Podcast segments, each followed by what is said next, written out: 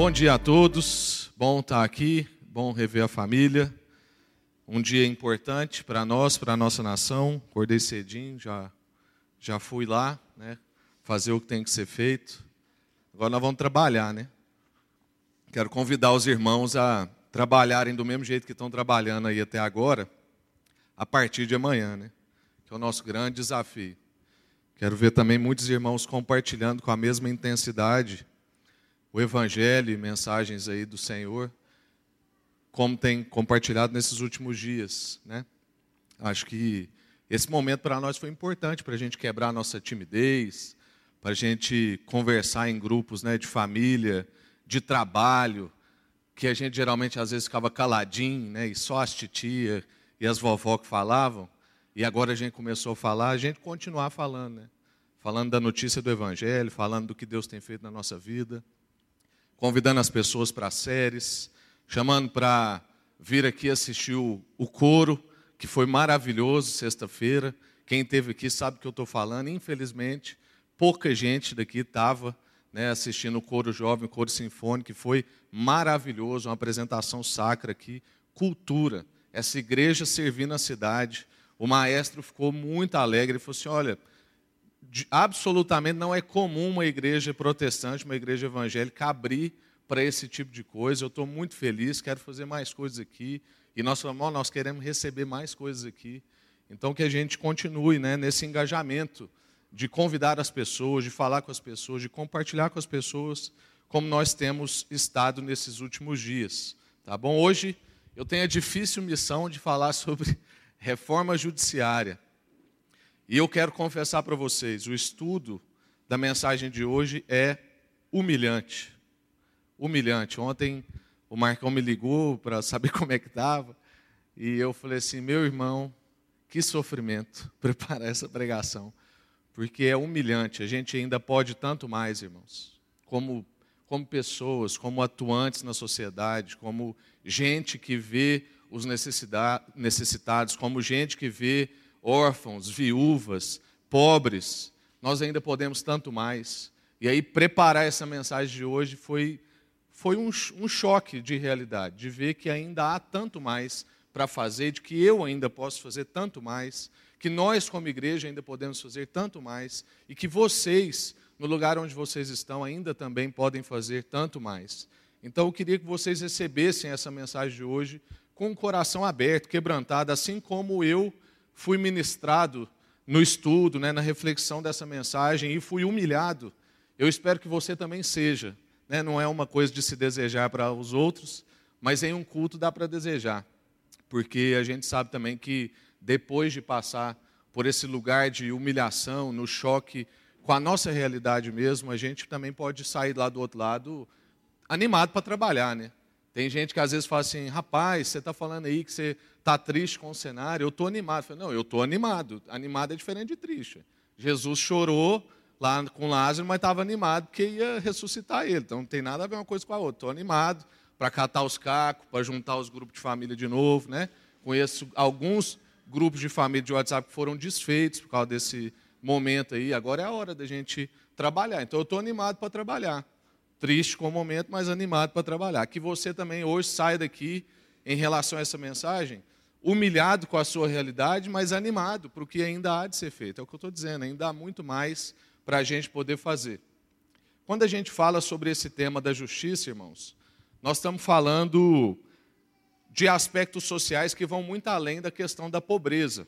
Nós estamos falando muito além da questão da do aspecto financeiro e monetário. Nós também estamos falando de questões étnicas, de questões, é, situações de imigração, questões de honestidade, de pobreza, de educação, ou seja, há uma complexidade nesse assunto. E é importante a gente fixar isso porque isso evita o nosso reducionismo. Isso evita a gente ficar com o discurso de uma minoria querendo eleger ela sobre as outras minorias ou sobre a maioria. Os discursos de minoria, inclusive, têm retirado a consciência de todo. Ninguém conversa sobre todo mais. Todo mundo só conversa sobre a parte. E é o seguinte, gente: onde tem muita parte sem consciência de todo, só há racha, só há dissensão, só há inimizade, só há separação. E nós precisamos ter um mínimo de entendimento de todo. Porque, como a gente aprendeu na escola, a parte sem o todo não é parte, o todo sem a parte não é todo. E a gente precisa, então, desenvolver uma consciência de todo, entendendo que há uma complexidade quando se fala de justiça social, quando se fala dos aspectos de justiça. E a gente precisa clamar sempre, como igreja, e é eu e os pastores, né, como uma angústia pastoral é o nosso anseio, é uma frase do Robson Cavalcante, que faz tanta falta para a nossa nação. Infelizmente, ele já se foi. Era um bispo anglicano. E ele disse: precisamos converter os convertidos ao país, à cultura, ao povo, à justiça, à história e à vida. Nós somos, estamos ficando um povo sem história. Muitos dos, dos reformadores, nós estamos comemorando o mês da reforma protestante, muitos dos reformadores que eram jovens, João Calvino escreveu as Institutas com 25 anos. Muitos deles se vissem jovens hoje conversando sobre teologia, sobre problemas da sociedade, sobre crises de justiça, teriam vergonha do que a gente conversa. Gente que deu a vida, gente que morreu em favor disso. Porque a gente também nem faz questão mais de lembrar desses homens, das suas histórias, do que eles fizeram. Estamos vivendo um povo sem memória, um povo sem história.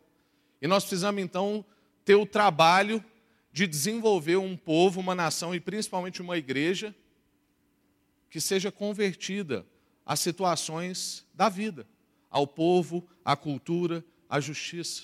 Não só convertida a reuniões de culto, reuniões nas nossas casas, que também é bom. Mas nós precisamos então converter o nosso coração ao problema da nação, porque aí nós vamos ser uma igreja que ao invés de sugar e demandar da cidade, nós somos uma igreja que oferta na cidade. Uma igreja que oferece para a cidade. Uma igreja que não tem que eleger um candidato dela para ter benefícios sociais, mas uma igreja que oferece para quem está eleito os benefícios que a igreja pode oferecer na sociedade. A nossa influência, a nossa fé, o que a gente conhece que as outras pessoas não conhecem. Não dá para negar, irmãos, que há uma crise quando a gente toca nessa pauta da justiça. E a crise é legítima, eu consigo entender essa crise porque muitos irmãos já se perderam nesse negócio de trabalhar pela justiça. Nós conhecemos gente de perto.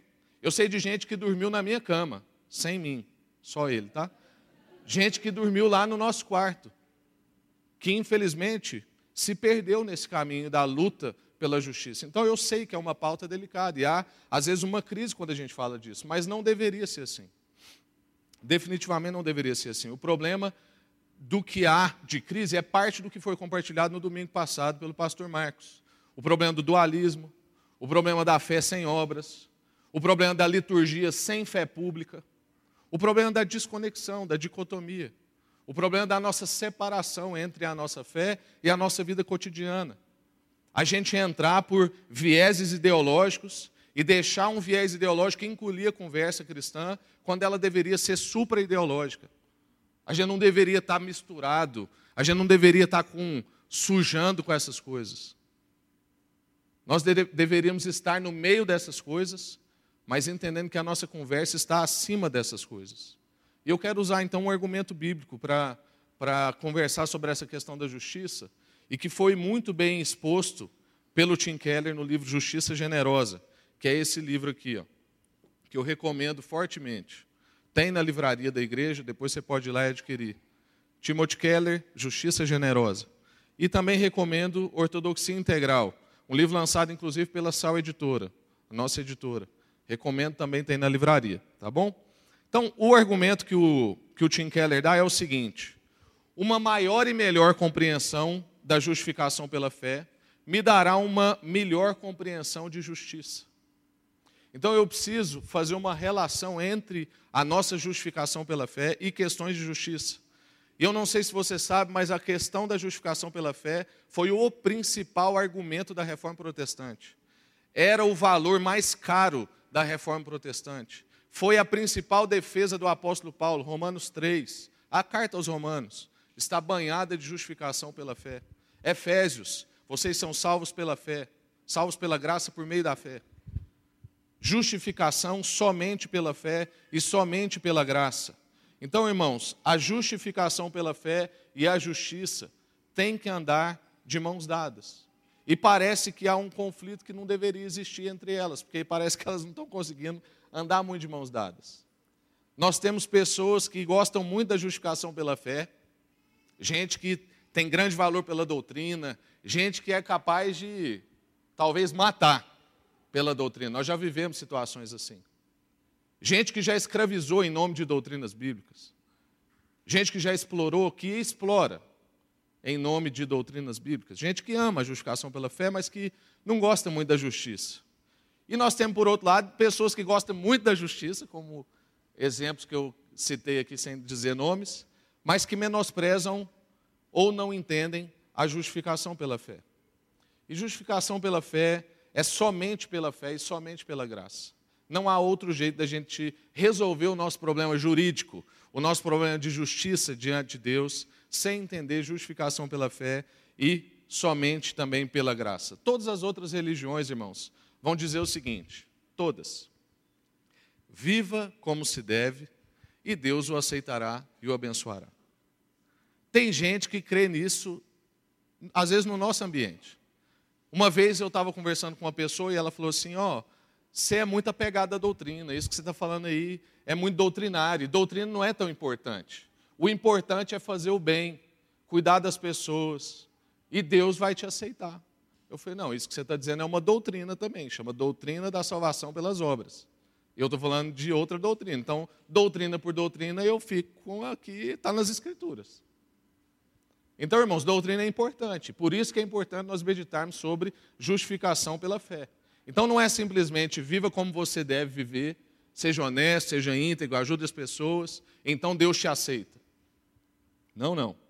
O que o Evangelho vai dizer para nós é o seguinte: aceite a aceitação e a bênção de Deus.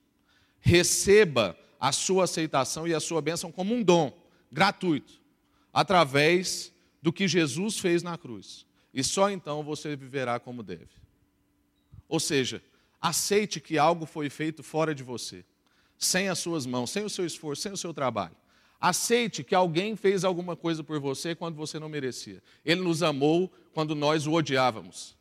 Aceite que isso foi feito por você e só então você vai conseguir viver como se deve.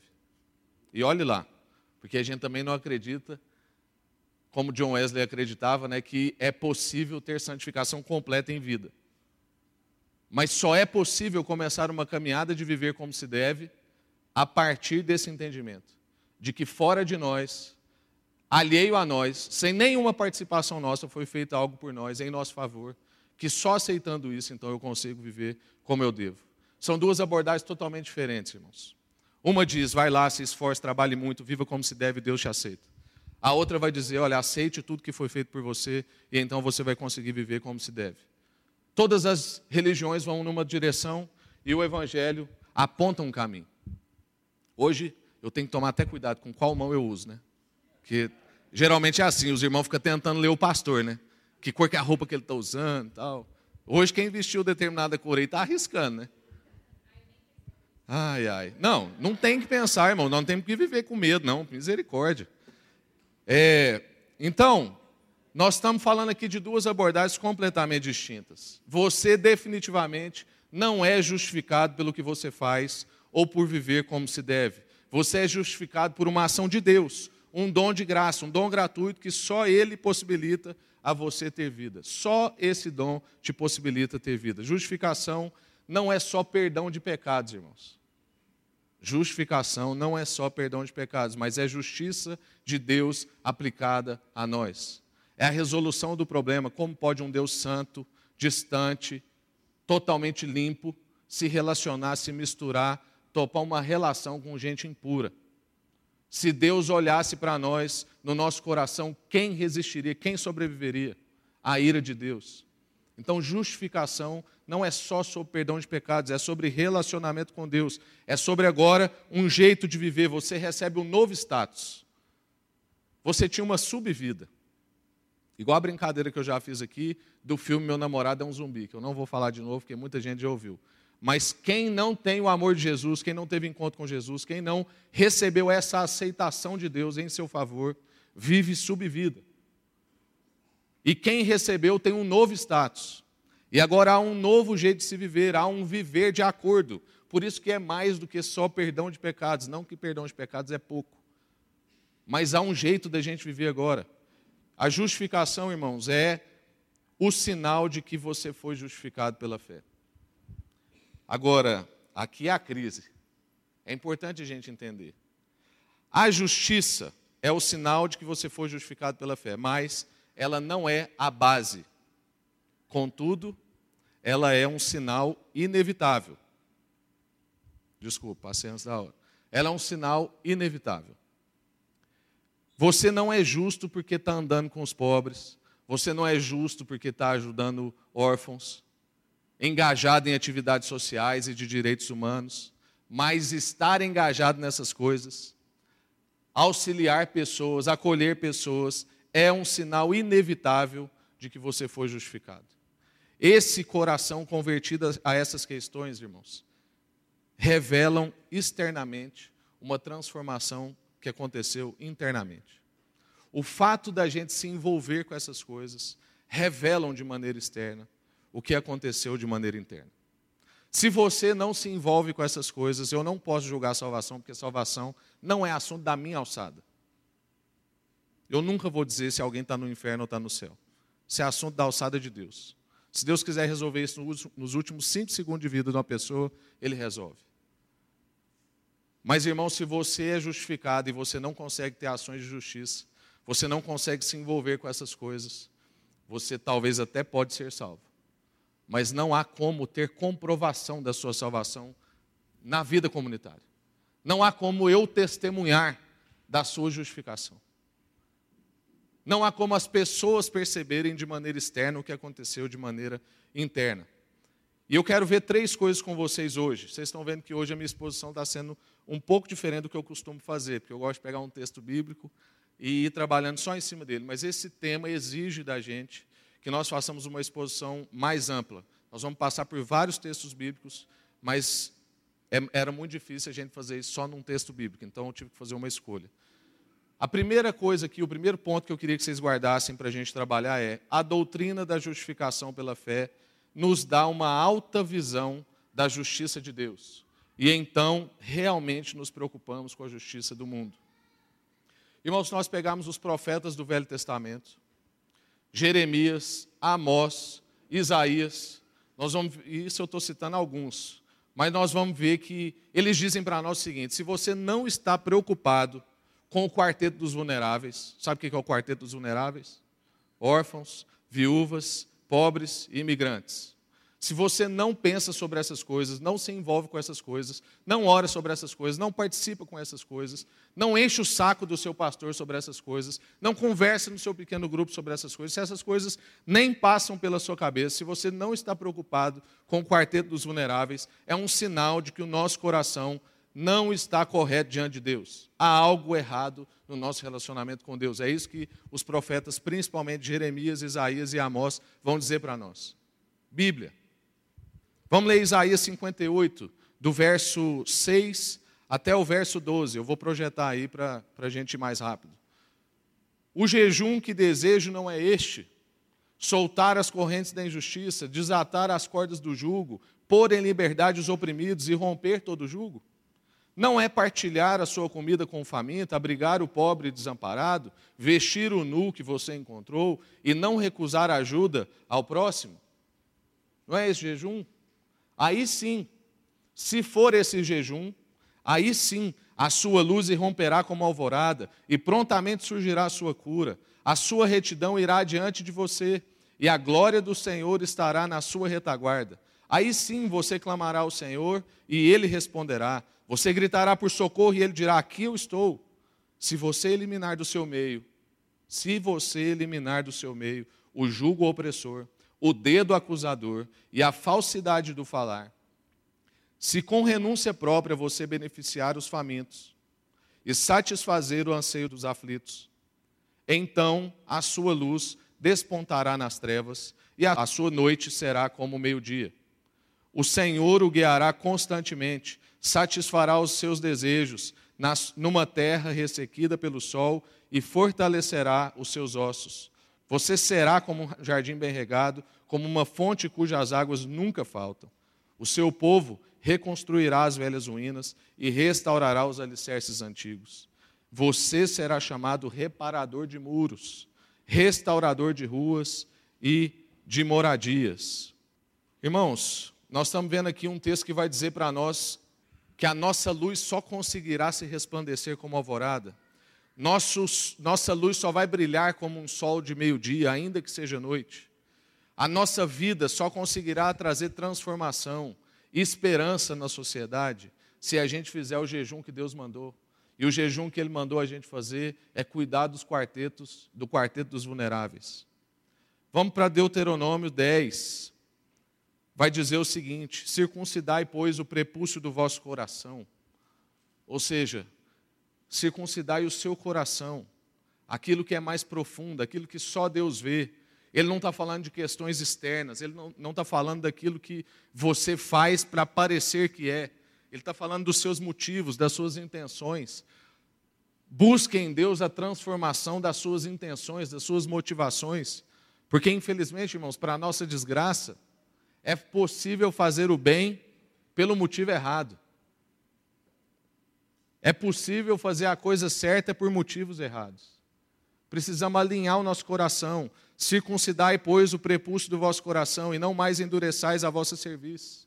Pois o Senhor, o vosso Deus, é o Deus dos deuses e o Senhor dos senhores, o Deus grande, poderoso e terrível, que não faz acepção de pessoas, não faz acepção de pessoas, nem aceita recompensas, que faz justiça ao órfão e à viúva, e ama o estrangeiro, dando-lhe pão e roupa. Por isso amareis o estrangeiro, pois foste estrangeiro na terra do Egito. Irmãos, o que Deus está falando para nós é basicamente o seguinte: graças a Deus nós ainda não somos um país que chegamos nesse nível, mas há muitas nações no mundo que pegam os imigrantes e explora eles. É uma situação de escravidão velada. Eles vivem uma subvida com um subsalário porque eles são subculturais. O que Deus e a palavra de Deus está dizendo para pessoas nos Estados Unidos, na Europa e para nós, porque isso também acontece no nosso meio, principalmente com irmãos que são muito abastados em relação a gente que não tem nada, é o seguinte: você está tratando o imigrante como se você nunca tivesse sido imigrante. Você, trata, você está tratando o pobre como se você não fosse pobre de alma. Você está tratando os vulneráveis, sejam eles quais forem, como se você não fosse um vulnerável. O que Deus está dizendo para nós é o seguinte: você não merecia, eu te salvei pela graça, por que, que você está tratando o vulnerável dessa forma? Por que, que você trata um vulnerável sem graça, sem favor, sem coração convertido? Veja, irmãos, você não está somente quebrando a regra. Porque os fariseus daquela época conversavam com Jesus, e a gente vai ver agora o que, que Jesus disse sobre isso. Mas os fariseus achavam que cumprindo todas as regras eles estavam ok. E o que Jesus está dizendo, o que a palavra de Deus está dizendo é o seguinte: você não está só quebrando a regra. Não é uma questão de quebrar regras. Você está revelando um problema no seu relacionamento com Deus. E isso está acima de regras. Isso, na verdade, está abaixo. Isso é mais profundo. Isso está no coração, são problemas do nosso coração. Se você não entende que foi salvo pela graça, você nunca vai se envolver com a causa de vulneráveis. Mas se você entende que foi salvo pela graça, então você irá se envolver com a causa de vulneráveis de alguma maneira. Não sei qual. E não quero trazer fórmulas para vocês. Mas isso passará pela sua cabeça. Você acordará pensando nessas pessoas. Você verá uma matéria na hora do almoço e não vai conseguir continuar comendo. E isso é bom para você. Eu tenho medo de cristãos que conseguiam, não sei se ainda assiste, não sei nem se passa isso, tem tanto tempo que eu não assisto televisão convencional, mas eu tenho medo de cristãos que assistiam chumbo grosso enquanto almoçavam. Isso, irmãos, é tarefa do sistema para anestesiar o seu e o meu coração. A gente conseguir conviver com essas coisas como se elas fossem normais. A gente conseguir lidar com questões extremas de violência, de abuso, de exploração, como se isso fosse a nossa hora de almoço. Aí eu te pergunto: o Novo Testamento é diferente do Antigo Testamento? Sobre essas questões? Não precisa dizer, né? Mas nós vamos ler para comprovar. Espero que ninguém tenha dúvida. Marcos 12. do verso 38 ao verso 40, ao ensinar, Jesus dizia: Cuidado com os mestres da lei. Eles fazem questão de andar com roupas especiais, de receber saudações nas praças e de ocupar os lugares mais importantes nas sinagogas e os lugares de honra nos banquetes. Eles devoram as casas das viúvas e, para disfarçar, fazem longas orações. Esses receberão condenação mais severa. Basicamente, o que Jesus está dizendo é o seguinte: aqui você ora, ali você explora. E você vai receber uma condenação mais severa. Humilhante, irmãos. Eu falei para vocês, eu preparei vocês antes. Isso aqui é doído no nosso coração. A gente ora, mas depois explora. Explora um necessitado, explora um imigrante, não tem olhos para uma órfã, não tem olhos para uma viúva, não acolhe alguém em necessidade. Lucas 11 vai dizer para nós: Então Jesus foi e reclinou-se à mesa. Mas o fariseu, notando que Jesus não se lavara cerimonialmente antes da refeição, ficou surpreso. Então o Senhor lhe disse: Vocês, fariseus, limpam o exterior do corpo e do prato, mas interiormente, do copo e do prato, desculpa, mas interiormente estão cheios de ganância e da maldade. Insensatos. Quem fez o exterior não fez também o interior de vocês? Mas deem o que está dentro do prato como esmola, e verão como tudo lhes ficará limpo. Aí, ai de vocês, fariseus, porque dão a Deus o dízimo da hortelã, da arruda e de toda a sorte de hortaliças mas desprezam a justiça e o amor a Deus, o amor de Deus. Vocês deviam praticar essas coisas sem deixar de fazer aquelas. Jesus, irmãos, está fazendo basicamente a mesma análise de Jeremias, Isaías e Amós. Nós estamos vendo aqui uma unidade no entendimento sobre as questões de justiça, principalmente na questão da justiça social. Para saber, então, se o nosso relacionamento com Deus está ok, se nós estamos bem de relacionamento com Deus, a gente precisa relacionar como que está o nosso entendimento de graça. Observe se você se preocupa com os vulneráveis e você conseguirá entender se você tem uma boa compreensão de graça, uma boa compreensão de justificação pela fé, se você compreende que de fato você foi salvo somente pela fé e somente pela graça.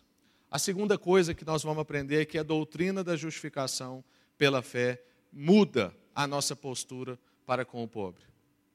Então, irmãos, a compreensão da justificação pela fé de maneira intensa, elevada, estudando sobre isso, e depois eu posso passar materiais para vocês. Se você tiver mais é, interesse em conversar sobre isso, você fala comigo, ou você faz o curso de Fundamentos da Fé, que a gente tem uma aula sobre isso.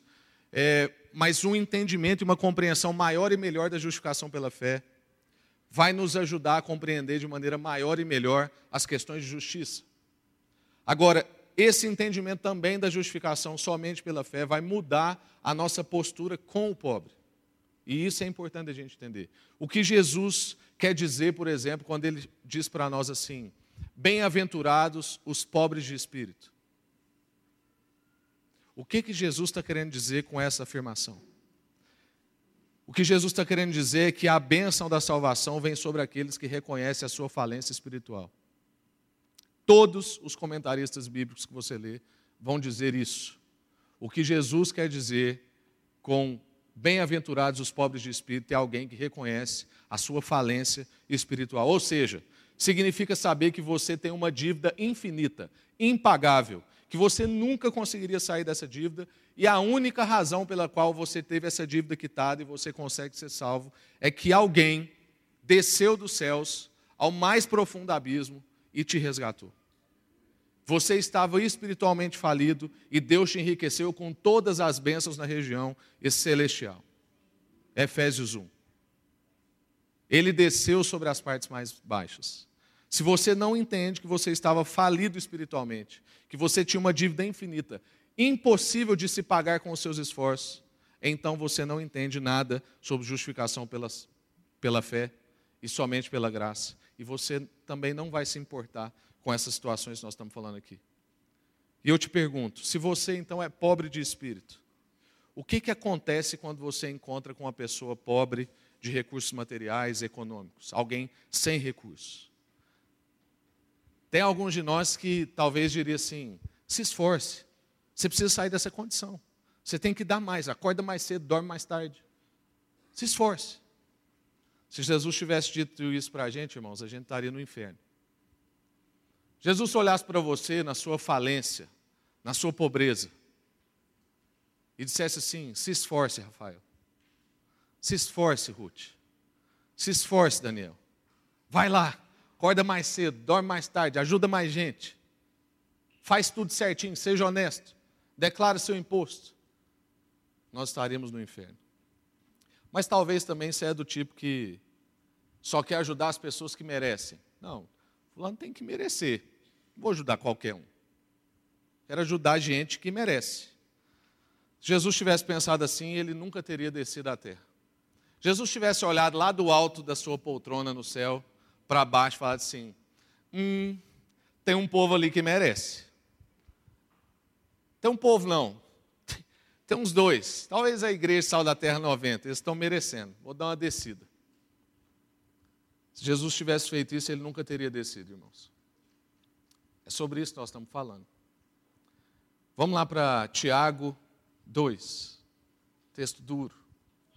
Meus irmãos, que aproveita se alguém disser que tem fé e não tiver as obras? Porventura a fé pode salvá-lo? E se o irmão ou irmã estiverem nus e tiverem falta de mantimento cotidiano, e algum de vós lhe disser: Vá em paz, aquieta-se e farta-se, e não lhe, deres, não lhe derdes as coisas necessárias para o corpo, que proveito virá daí? Muita gente às vezes acha que há um conflito entre Tiago e Paulo, né? Não há esse conflito. O que Tiago está dizendo é aquilo que nós conversamos no início. É que se houve uma transformação interna em você, se houve uma circuncisão do seu coração, se você teve um encontro com Jesus, se você aceitou tudo que foi feito em seu favor e agora você quer ter uma vida correspondente, então esses frutos virão aparecer na sua vida. Você não vai conseguir lidar com um irmão que não tem o mínimo do cotidiano e passar indiferente disso. Ou dizer que você vai ajudar se ele merecer. Ou dizer para ele: se esforce, vai lá, dá um jeito. Se você teve um encontro com Jesus, você não vai conseguir viver desse jeito. Você é salvo pela fé, somente pela fé. Mas a sua fé não permanece sozinha, irmãos. Você é salvo pela fé, não é pelas obras, mas se a fé é salvadora, ela resultará em obras. Se a sua fé for fé salvadora, ela vai resultar em obras. Porque há um jeito de se viver no reino no qual você foi inserido. Você foi transportado de realidade, você lembra em Colossenses? Vocês foram tirados do império das trevas para um reino de luz. Há um outro jeito de se viver. Você está inserido numa nova realidade, você tem um novo status.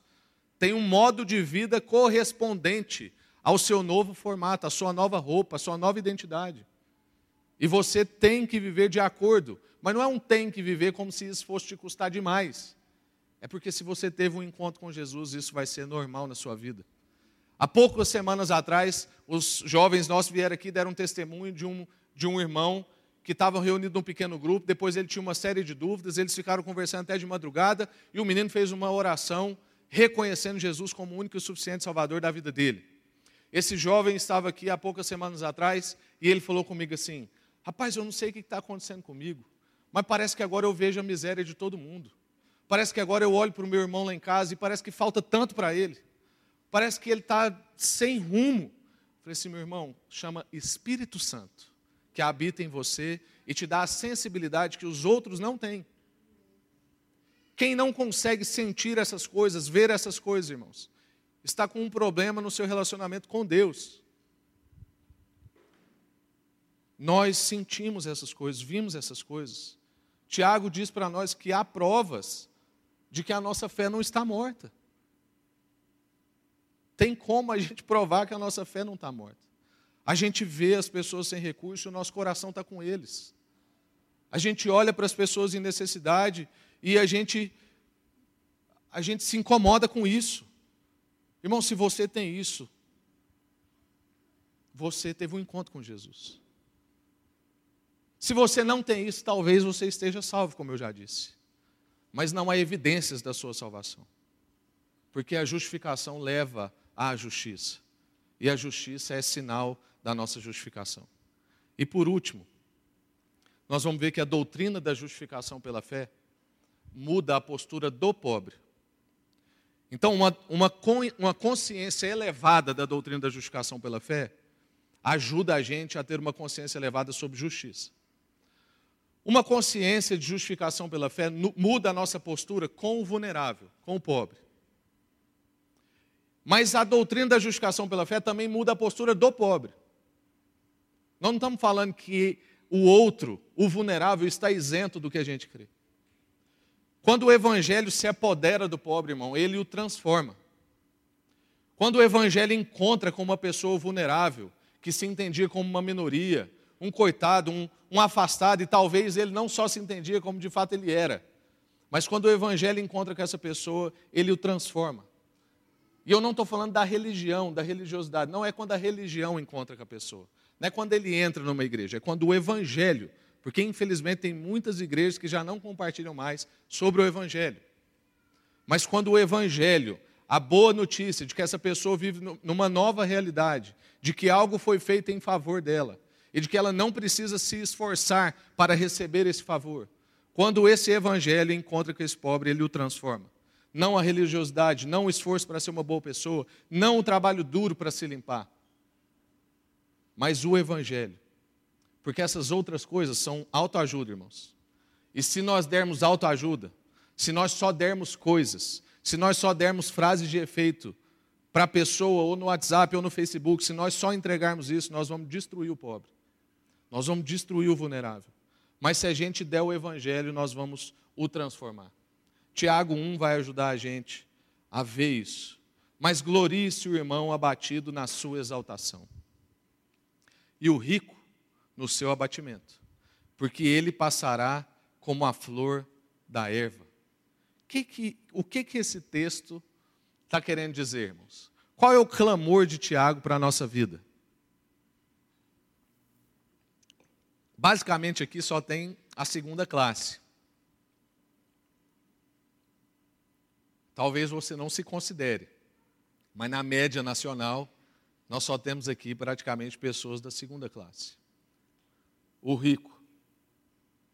Glorie-se o irmão abatido na sua exaltação o rico no seu abatimento, porque ele passará como a flor da erva.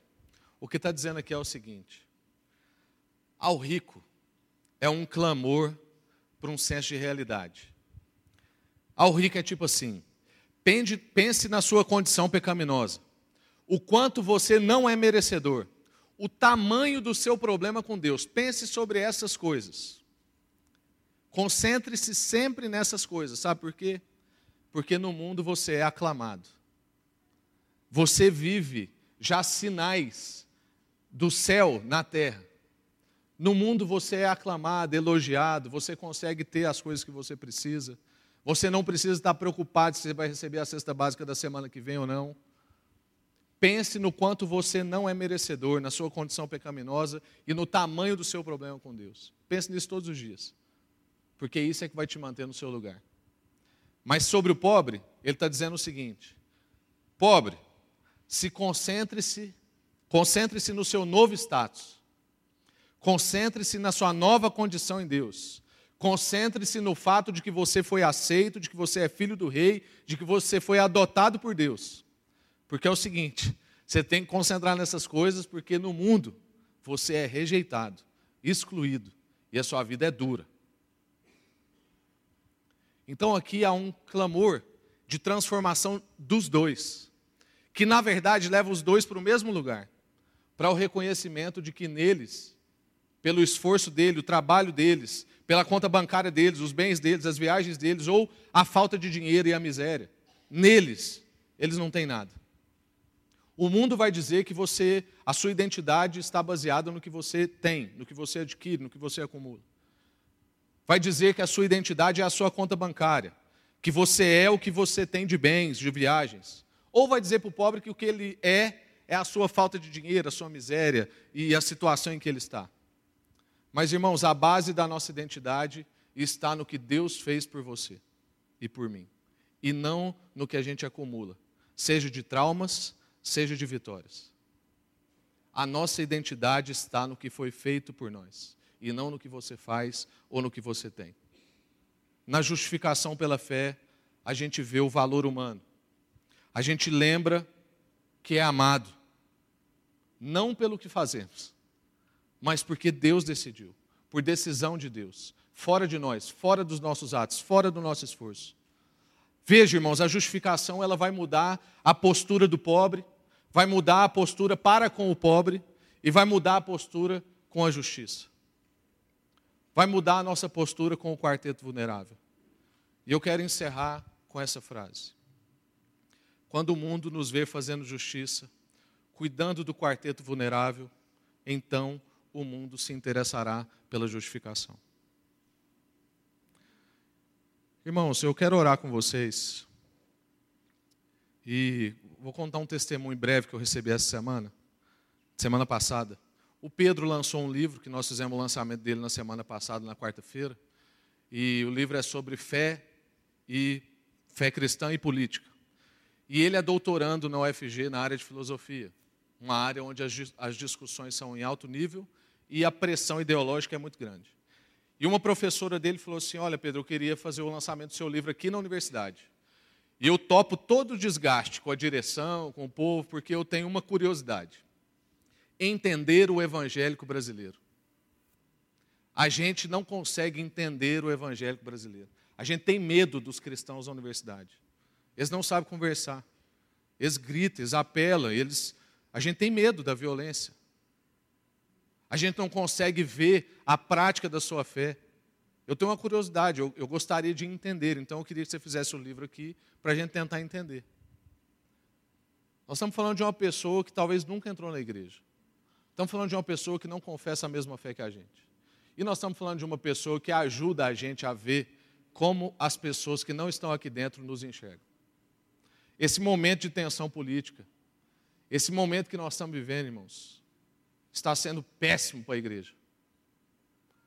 Porque nós estamos sendo conhecidos por coisas que nós não deveríamos ser conhecidos. E o, o que o povo anseia em ver na gente não é o que o povo tem visto na gente.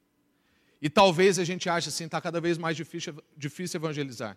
As pessoas já não se importam mais em conversar sobre questões de justificação. As pessoas não querem nos ouvir falar sobre o problema delas com Deus.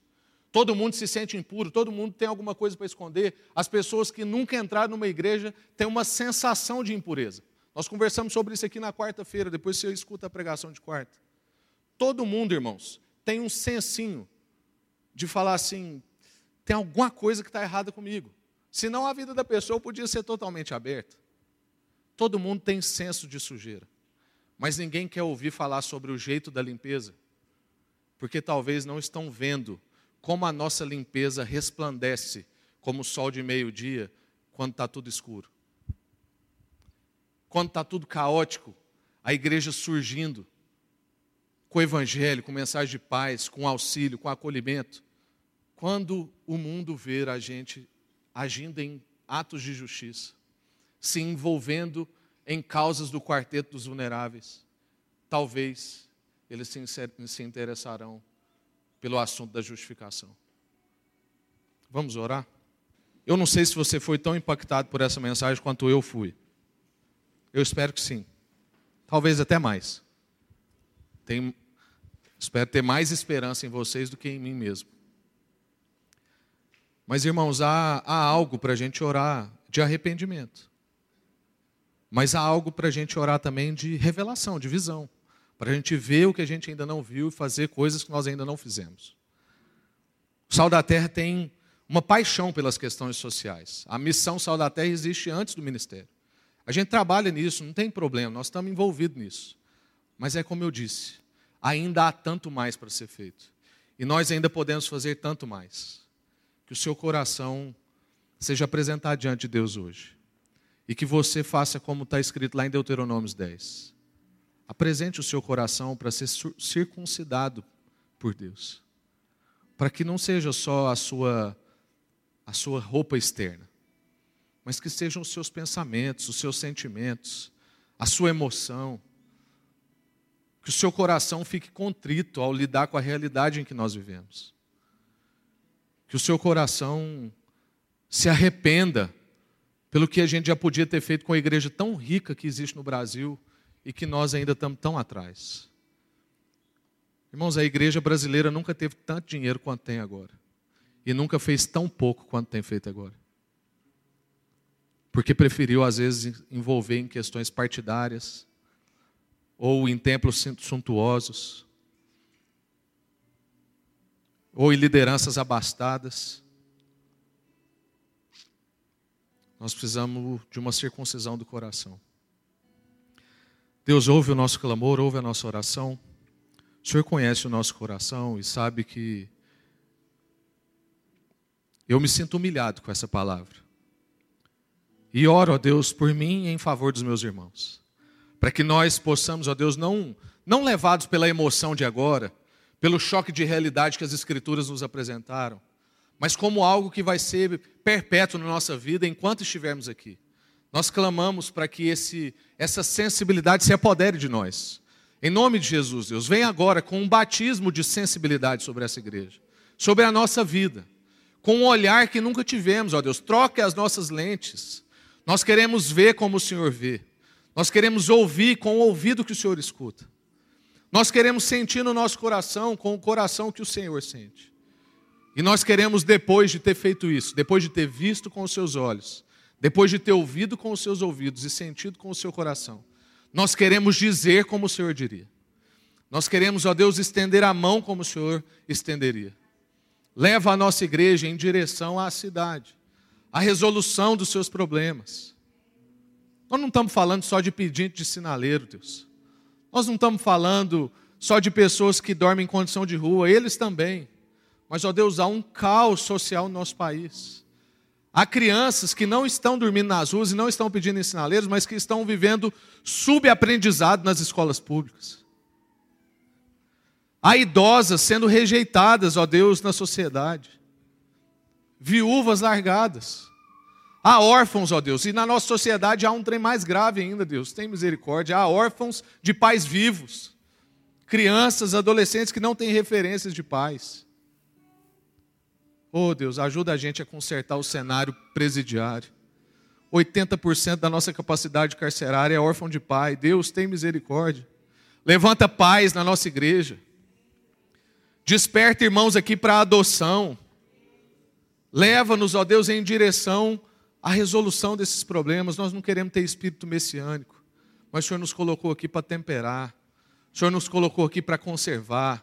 O Senhor nos colocou aqui para iluminar. E quando, ó Deus, o mundo, o Brasil, Goiânia, estiver vendo tudo escuro, que eles vejam essa igreja, Sal da Terra 90, raiar como o sol de meio-dia.